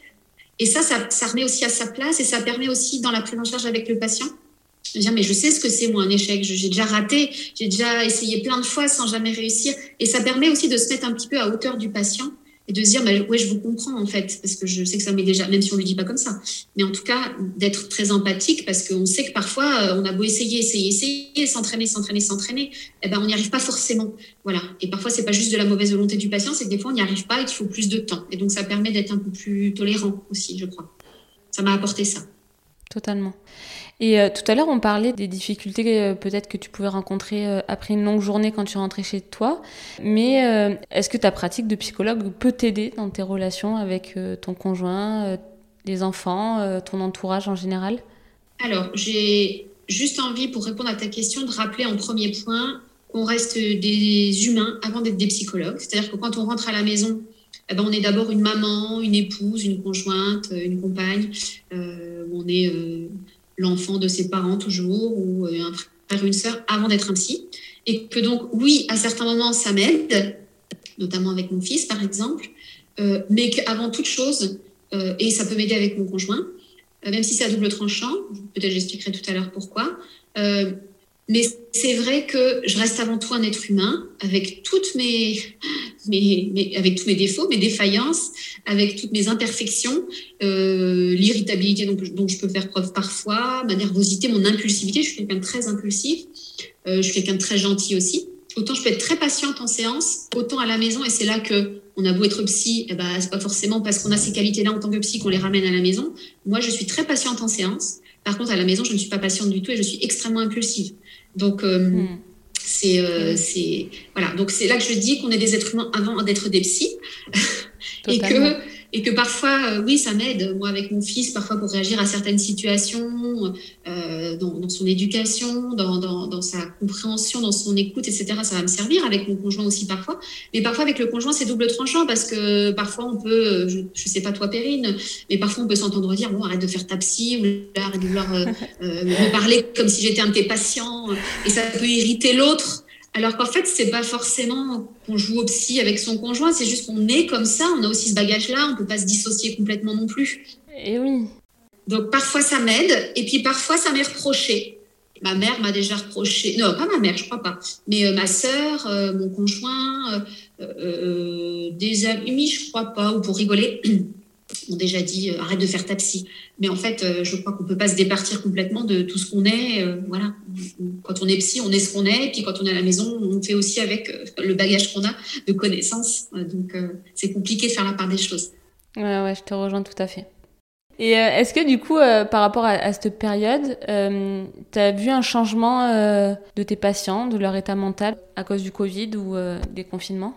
Alors moi, j'étais euh, encore en cabinet libéral au moment du premier confinement. Euh, j'étais encore en cabinet libéral au moment du deuxième confinement. Je me suis arrêtée fin novembre euh, au cabinet. donc j'ai pu voir, oui. alors au troisième confinement, bah, voilà, là, on y est et je ne suis plus en cabinet libéral, donc je ne peux pas dire, mais j'entends quand même le discours de certaines de mes collègues. Et effectivement, pour avoir été confrontée au premier confinement et au deuxième confinement, c'est clair que les gens allaient beaucoup moins bien et devenaient beaucoup plus anxieux, irritable, euh, développer des symptômes dépressifs, bah oui, quand vous privez euh, euh, des gens de ce qui peut bien leur faire plaisir, parce qu'il faut bien se rendre compte que c'est ça qui se passe. On, on, prive les gens, enfin on prive, le Covid, la crise sanitaire prive les gens de ce qui peut leur faire du bien. Pour certains, c'était d'aller faire du sport, pour, en salle de sport. Pour d'autres, c'était d'aller au cinéma, d'avoir accès à la culture. Pour d'autres, c'était, je ne sais pas, d'aller faire du shopping ou autre, de voir des amis. Donc, on prive tout ces, enfin, on nous prive, hein, je m'inclus aussi là-dedans, on nous prive de tout ce qui peut nous faire du bien, euh, de toutes les activités plaisantes que l'on peut avoir. Évidemment que ça va avoir un impact sur le moral euh, des, individus, des Français, enfin, de, des gens en général et puis que ça va développer, parce que le discours est hyper anxiogène, chez des patients qui sont déjà au départ euh, plutôt anxieux, ça va forcément aggraver leur anxiété. Et donc, effectivement, moi, au premier confinement et au deuxième, j'ai vu des gens venir, revenir en consultation alors qu'ils avaient arrêté leur suivi et m'ont contacté parce que ça, allait de nouveau moins bien. J'ai vu des gens qui continuent à venir, mais qui ont été aggravés dans leur symptomatologie. Donc, on avait vraiment des, personnes, enfin, on, je dis on, mais toi aussi, sans doute, Perrine, dans ta pratique, euh, et beaucoup d'autres psys, on, voit vraiment que les gens vont beaucoup moins bien, en fait. Alors, moi, au premier confinement, en tout cas, j'ai vu aussi des gens aller bien mieux. parce que, et il ne faut pas non plus négliger cette partie-là, parce qu'il y, a une partie des gens qui, qui, ont glissé vers une symptomatologie anxio-dépressive, et puis il y a toute une autre partie de gens qui étaient plutôt anxieux, euh, euh, avec une anxiété sociale par exemple prononcée, qui était hyper content de plus avoir à, euh, je sais pas, à aller au travail, être confronté à des gens, à plus à faire face à l'agressivité des gens dans les transports en commun, etc. Et donc pour une partie des gens, ça a été vraiment une opportunité de se recentrer sur eux, d'être au calme, d'investir leur maison, d'avoir du temps pour eux. Et il y a aussi donc eu toute une partie de la population qui a été mieux, en tout cas au premier confinement. Mm. Deuxième confinement, je pense que c'était déjà plus pénible. J'imagine que là, moi je ne suis plus en cabinet, donc je ne sais pas, mais j'imagine que pour entendre parler certaines de mes collègues, que, que là, au troisième confinement, c'est de pire en pire en fait. Ce qui a pu être vécu comme une parenthèse enchantée au premier confinement, je pense, devient vraiment très pénible là au bout du troisième confinement en fait. Ouais, ouais, c'est vrai. J'avais pas vu cet aspect. Euh, on parle toujours de, de l'aspect négatif euh, sur la santé mentale, mais maintenant que tu le dis, effectivement, au premier confinement. Ah oui. Ouais. Oui, je n'ai pas fait de statistiques, mais je pouvais dire que 50% des, des patients s'étaient dégradés au niveau de leur symptomatologie et 50% à peu près d'autres patients étaient améliorés au niveau de leur symptomatologie par rapport à ce fait. Donc il y a eu vraiment au premier confinement, hein, j'entends bien, parce que je pense pas que ce soit vrai pour le deuxième et le troisième, parce que je pense que les gens commencent à s'épuiser, à fatiguer de tout ça et à plus voir le bout. Mais au premier confinement, c'était nouveau, c'était la première fois, on ne savait pas tout ce qui allait se passer derrière, que ça allait durer si longtemps. Et donc pour certains, ça a véritablement été une parenthèse enchantée, le fait de pouvoir reprendre des activités qu'ils avaient plus le temps de faire, pour ceux qui étaient au chômage partiel, par exemple, euh, pour d'autres d'avoir plus de temps avec leurs enfants à la maison, ou de rentrer, bah, pas de rentrer plutôt du travail parce qu'ils étaient déjà à la maison, mais d'avoir plus de temps pour investir leur maison, faire du bricolage. Donc pour un certain nombre de personnes, vraiment, ça a été une parenthèse enchantée. Moi, certains patients me le disaient avec culpabilité. Moi, j'ai entendu au premier confinement certains patients me dire ça, c'est-à-dire, bah, je culpabilise un peu de dire ça parce qu'il y a plein de gens qui meurent et tout, mais moi, je me sens mieux. Et donc, c'était dit avec culpabilité, mais c'était dit quand même. Tout à fait. Ah ouais, c'est vrai, je l'avais pas vu comme ça, mais euh, c'est euh, très bonne observation. Et justement, dans ta pratique, alors là, euh, avec le Covid, mais dans ta pratique en général, est-ce qu'il y a des sujets récurrents pour lesquels tes patients viennent te voir?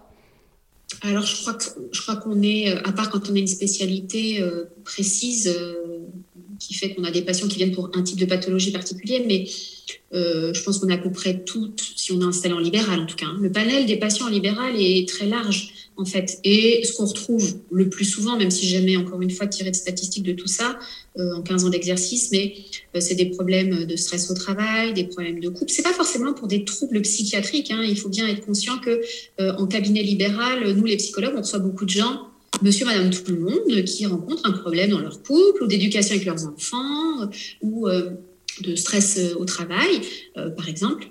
Mais à côté de ça, on va pouvoir aussi rencontrer des patients qui souffrent de vraies pathologies. Donc, ça peut être des. En tout cas, moi, ce que j'avais, ce que je recevais le plus souvent comme, comme pathologie, enfin, comme patients qui présentaient des pathologies, c'était euh, bah, des symptômes dépressifs, euh, des symptômes anxieux. Beaucoup de patients qui souffraient d'anxiété sociale.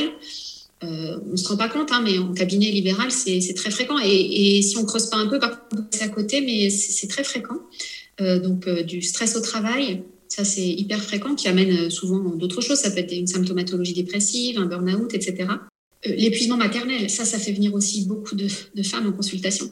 Euh, ça, c'est assez, assez fréquent aussi. Donc, en fait, pour résumer, je dirais les pathologies ou les raisons les plus fréquentes de venir consulter en cabinet libéral, en tout cas, moi, dans mon cabinet à, Nogent-sur-Marne, puisque j'étais installée à Nogent-sur-Marne, en région parisienne, c'était vraiment la dépression, l'anxiété, les problèmes de stress au travail, euh, l'épuisement maternel et les problèmes d'infidélité euh, dans le couple.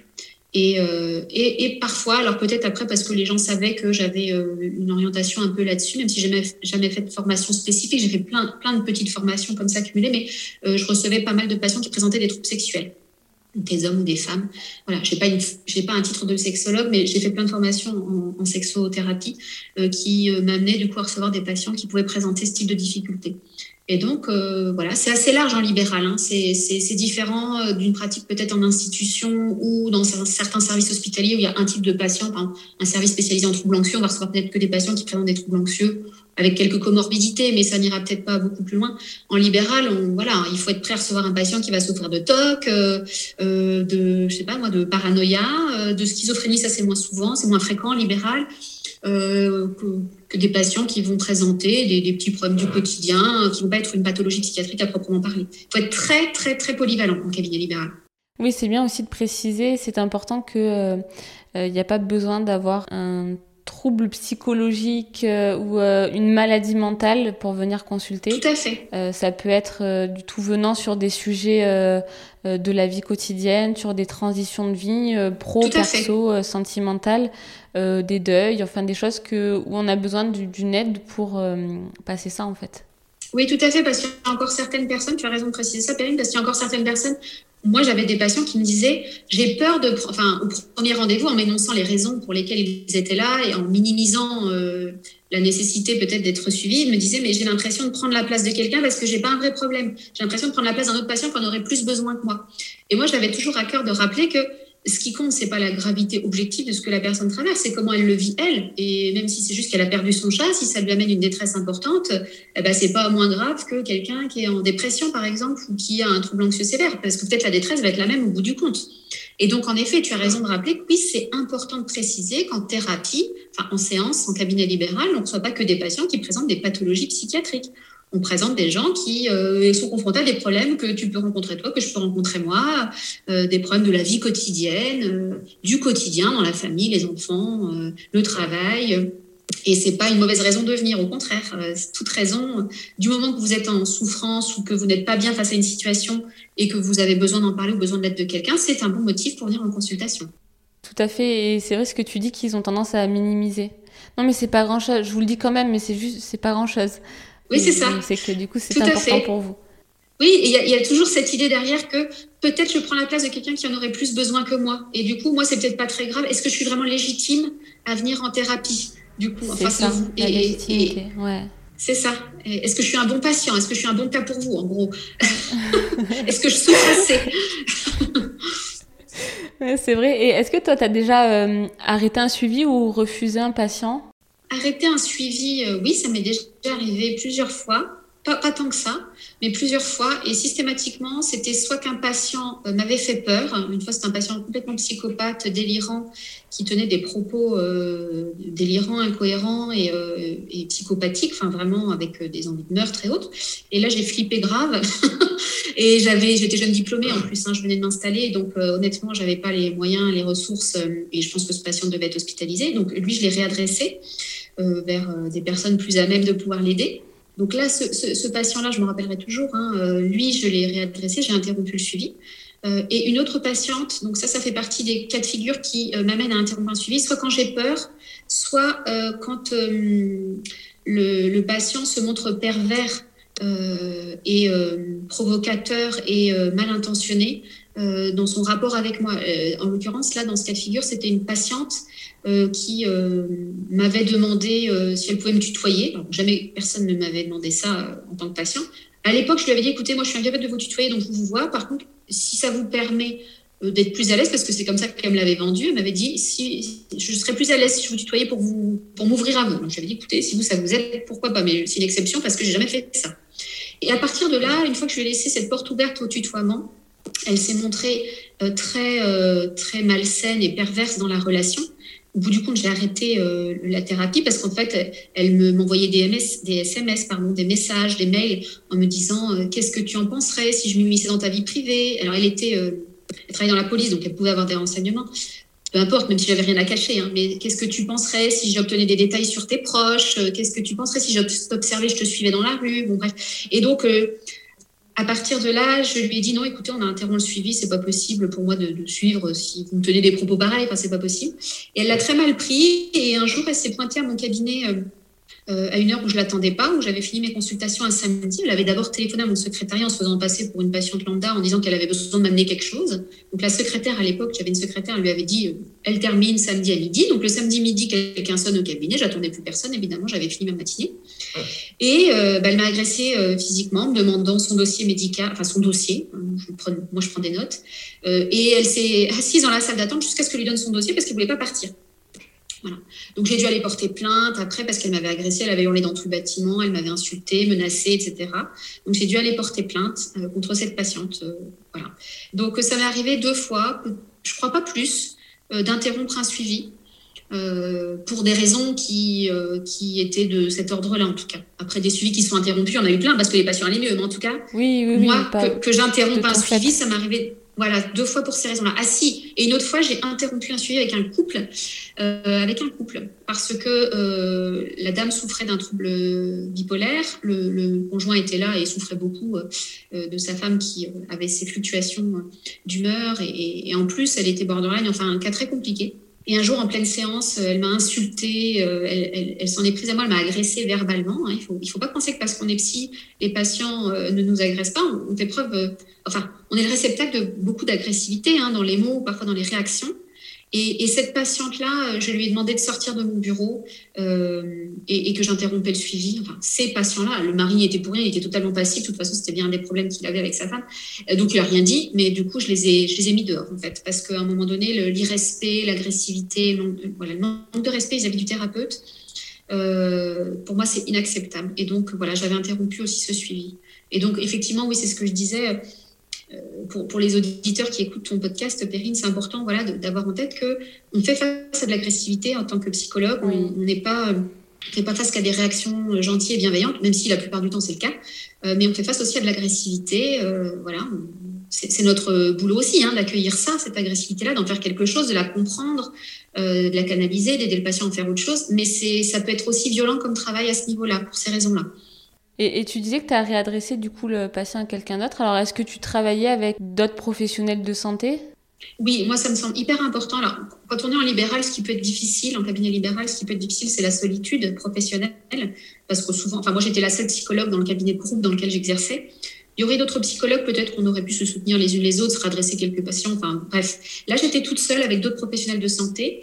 Et même quand on travaille en, libéral, et justement parce qu'on est seul et isolé, c'est hyper important d'avoir euh, bah, des, des, contacts. Que ce soit, enfin moi, je, travaillais, même si je travaillais seule au cabinet avec mes patients, j'avais une liste de contacts de psychiatres, de psychologues vers qui réadresser quand, je, quand, euh, quand le patient euh, avait besoin d'un traitement, par exemple, ou quand il fallait réadresser un patient vers une autre psychologue ou quand le conjoint de ma patiente avait besoin de voir quelqu'un et il voulait me voir moi, mais les gens ne savent pas toujours que déontologiquement, on ne peut pas recevoir de personnes de la même famille, donc on, réadresse. Et c'est très important d'avoir un carnet d'adresses bien fourni quand on travaille en libéral, pour justement ne pas que cette solitude soit trop pesante. C'est bien de s'entourer de neuropsychologues, de psychiatres, euh, de psychologues pour enfants quand on ne reçoit pas les enfants, bref, pour avoir vraiment, ou de, psychologues de couple si on ne reçoit pas les couples, pour pouvoir réadresser, c'est aussi un signe de confiance, hein, pouvoir réadresser aussi des patients en disant je connais bien cette personne, vous pouvez aller la voir en confiance, et, du coup, les patients, ils vont déjà en confiance s'ils viennent de notre part euh, et qu'on leur a donné ce conseil-là. Donc c'est très important d'avoir un réseau de professionnels autour de soi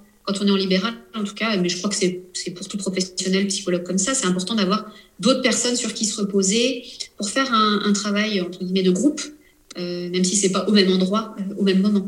Et donc tu parlais d'autres pratiques, euh, d'autres psychologues, des psychiatres, etc. Qu'est-ce que tu penses toi un petit peu des nouvelles pratiques? Alors il est vrai qu'aujourd'hui le développement personnel c'est quelque chose qui a un, un essor assez conséquent. Qu'est-ce que tu penses euh, ben, peut-être de la psychanalyse, des coachings, euh, toutes ces pratiques qui sont autour de la psychologie? Moi, je crois d'abord, euh, c'est important de dire que je crois qu'il y a de la place pour tout le monde, pour tous ces professionnels-là. ça ne veut pas dire que je valide forcément toutes les pratiques de, de tous les professionnels. Juste, j'estime que si une personne va consulter quelqu'un et qu'elle en retire des bénéfices, peu importe que cette personne soit psychanalyste, coach, coach en amour, coach en séduction, coach de vie, euh, psychiatre, psychologue, si ça apporte à la personne, alors euh, tant mieux. Donc déjà, je suis contre rien. Juste, je trouve parfois, euh, par exemple pour des coachs ou des psychanalystes, il n'y a pas eu alors, je crois que maintenant, je ne suis pas au clair avec tout ça encore parce qu'il y a eu des réformes, des changements, des, choses comme ça qui ont été mises en place pour, pour les titres et la protection des titres et autres. Mais je trouve que quand il n'y a pas de formation en psychopathologie associée, c'est un peu dangereux d'être psychanalyste ou coach. Euh, en tout cas, si on est coach qui reçoit des gens en souffrance, si on est coach de vie, si on est coach en amour, juste pour gérer une problématique particulière qui n'a rien à voir avec une souffrance psy ou une pathologie psy, euh, il n'y a aucun problème, honnêtement. Et je suis très ouverte à tout ça. Un grand bien face à ceux qui vont consulter si ça leur fait du bien. Euh, en revanche, si des coachs, euh, juste coachs, euh, qui ont une formation peut-être qui a duré que trois mois, s'amusent, entre guillemets, parce que pour moi ce serait ça, à prendre en charge des patients qui sont en, dépression sévère, alors qu'ils n'ont pas eu de formation en psychopathologie, etc., là ça me semble dangereux. Voilà. C'est plus par rapport à cet aspect-là que je peux être critique ou exigeante. Euh, parce que je trouve qu'il y a une formation qui est nécessaire pour prendre des gens qui sont en souffrance, surtout quand ça concerne des, pathologies, des histoires lourdes, des pathologies psychiatriques, et qu'on ne peut pas euh, s'amuser avec la santé psychique des patients en souffrance. Euh, en revanche, dans la mesure où ça apporte du bien-être, de l'amélioration, du bonheur, pourquoi pas à certaines, ou une aide pratique organisationnelle à certaines personnes, moi je suis ouverte à toutes les pratiques. Dans, le moment que c'est fait avec le, respect du patient qu'on a en face de soi ou de la personne qu'on a en face de soi, euh, je suis très ouverte à ce genre d'approche. Et comment tu vois euh, évoluer euh, la profession de psychologue en général et toi, ton métier en particulier? Écoute, je suis assez interrogative sur l'avenir des psychologues. Je sais qu'il y a des, des, démarches en cours, enfin des démarches, des questionnements, des réflexions qui sont faites actuellement sur le remboursement des psychologues, etc. J'ai, comme bon nombre de mes collègues, voilà, des, doutes sur, euh, pas des doutes sur le fait que ce soit bien remboursé, moi je trouve que ce serait bien, mais sur les conditions euh, qui sont mises en place pour le remboursement euh, des consultations, etc. Je crois qu'il ne faut pas que ce soit au rabais ou, que ce soit imposé au psy sur un certain nombre de séances ou je ne sais quoi. Je pense que les conditions sont pas proposées sont pas idéales pour l'instant. Je crois que alors, Covid ou pas, est-ce que c'est dû à ça ou non? Je crois que les, les, consultations visio, moi j'en faisais déjà bien avant le Covid en fait, hein, des consultations en visio. J'avais commencé déjà pour des patients qui avaient déménagé à l'autre bout de la France et qui voulaient poursuivre leur suivi avec moi. Donc bien avant le Covid, je faisais déjà de la visio. Je crois que ça s'est vraiment beaucoup développé avec euh, la crise sanitaire. Donc je crois qu'il y a vraiment un... Et les gens se rendent compte quand même que, euh, que c'est, certes, c'est pas pareil, mais que c'est bien aussi en visio.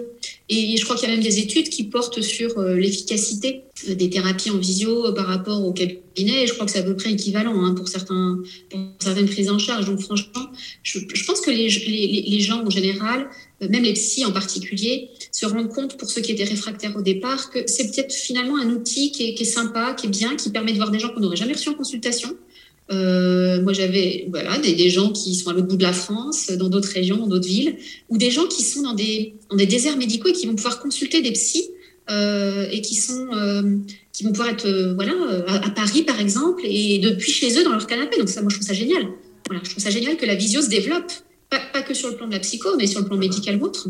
je pense que c'est un peu l'avenir de la, de la, psychologie. Il y a aussi, euh, comme Delphine euh, Pi et son application Synergie, des choses comme ça qui se développent sur euh, les prises en charge aussi uniquement, enfin sur des applications comme ça asynchrones où il n'y a pas le contact direct du psychologue, on chatte par écrit, on expose son problème.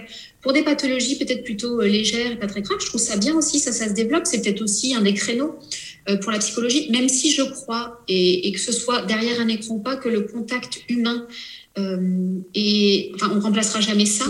Euh, même, même, si j'ai déjà fait des séances euh, pour des patients qui voulaient pas se montrer en visio et qui voulaient pas se déplacer au cabinet, j'ai fait des séances moi, avec des patients uniquement par écrit. Ça leur a apporté. Hein. Donc, mais je crois que le contact humain, l'écoute de la voix, la chaleur humaine, un regard, un sourire, même si c'est derrière l'écran, je crois que ça, ça, ça on ne remplacera jamais quand même, et c'est eh important.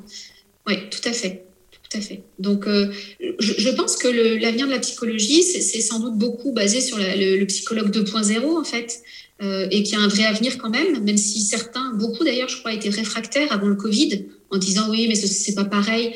Moi, beaucoup de patients, je trouve, sont plus à l'aise derrière l'écran parce qu'ils sont depuis chez eux, parfois dans leur chambre, dans un endroit intime, euh, dans leur petit cocon, sécurisant.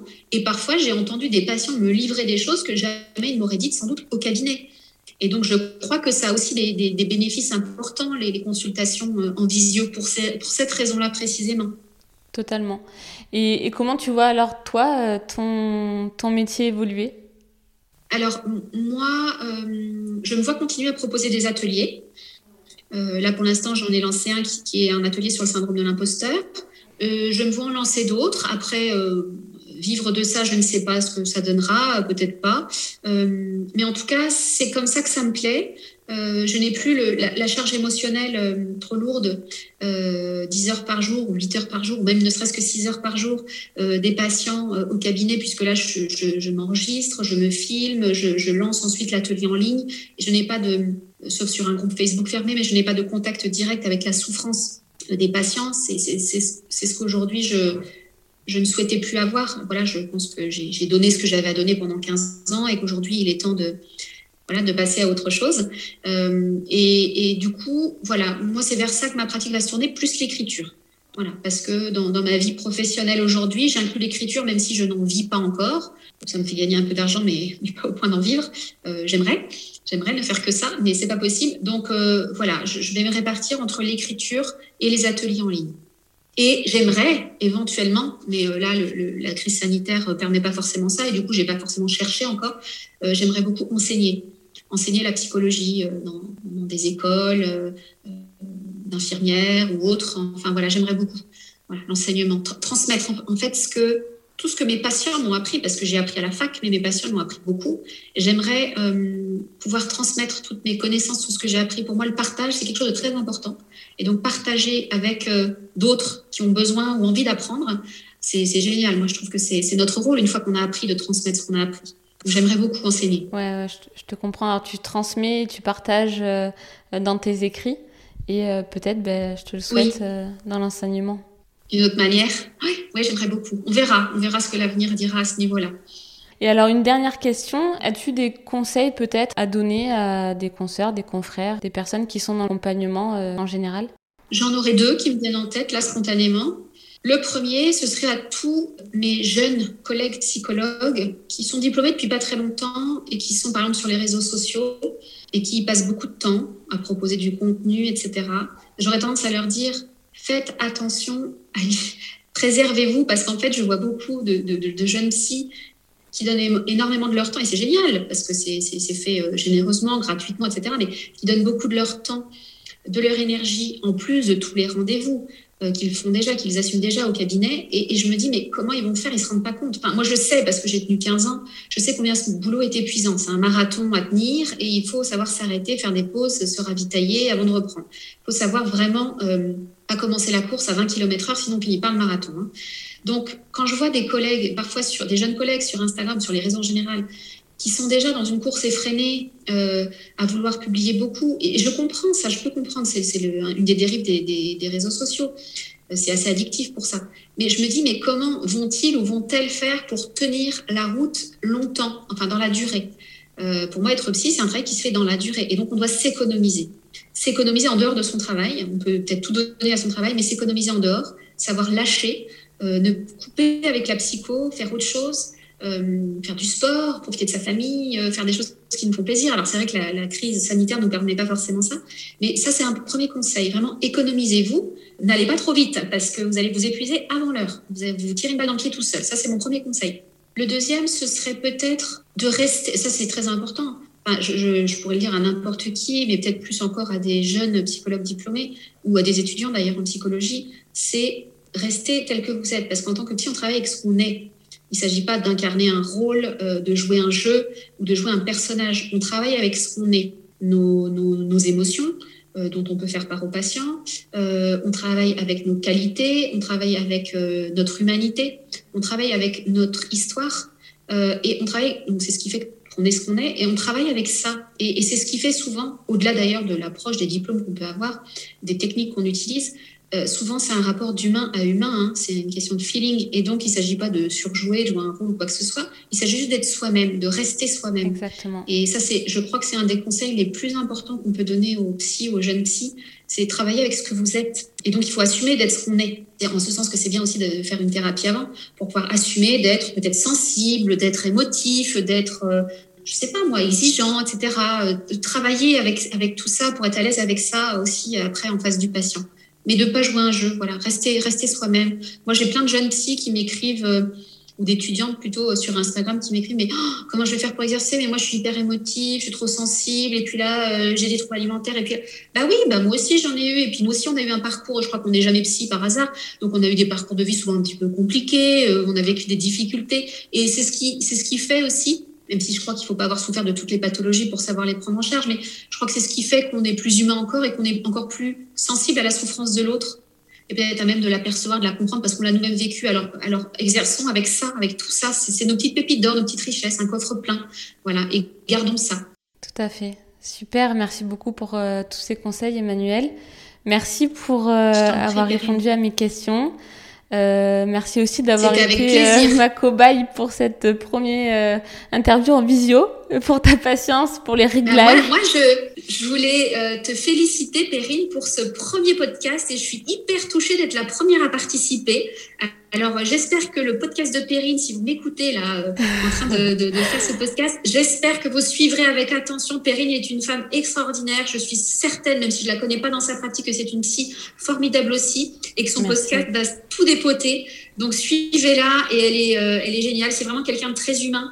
Et euh, je pense que ces podcasts vont être euh, à son image. Alors euh, voilà, j'espère que vous continuerez à la suivre parce que c'est vraiment quelqu'un de bien. Merci beaucoup Emmanuel, merci. Ça me, ça me tenait à cœur de t'interviewer. Personne que tu es, c'était vraiment important pour moi. Et donner aussi la parole aux psychologues, savoir un peu l'envers du divan ce qui se passe de l'autre côté. C'était oui. important pour moi. Et puis que euh, les gens puissent peut-être se reconnaître euh, dans tes mots et euh, les, les, encourager aussi à être accompagnés. Puis tout simplement te découvrir. Oui, bah écoute, je te remercie beaucoup parce que je pense que le, le, principe même de ton podcast est important. Souvent, les gens ont des a priori sur les psys, oui. encore beaucoup, même en 2021. Et je crois que ton podcast va être intéressant pour ça notamment, c'est-à-dire peut-être de déstigmatiser euh, déjà la maladie psy, ensuite peut-être les psys, et peut-être si ça peut ouvrir ou amener certains à franchir la porte d'un psychologue et oser parler de certaines choses, alors c'est génial. Et euh, voilà, moi je t'encourage à continuer dans ton podcast et je trouve le principe super. Alors je suis extrêmement touchée voilà, que tu m'aies invitée et je te remercie du fond du cœur, Perrine. Merci à toi, merci beaucoup Emmanuel. Euh, merci à tous pour votre écoute et puis euh, je vous dis à très bientôt. Merci Emmanuel. À bientôt. Au revoir.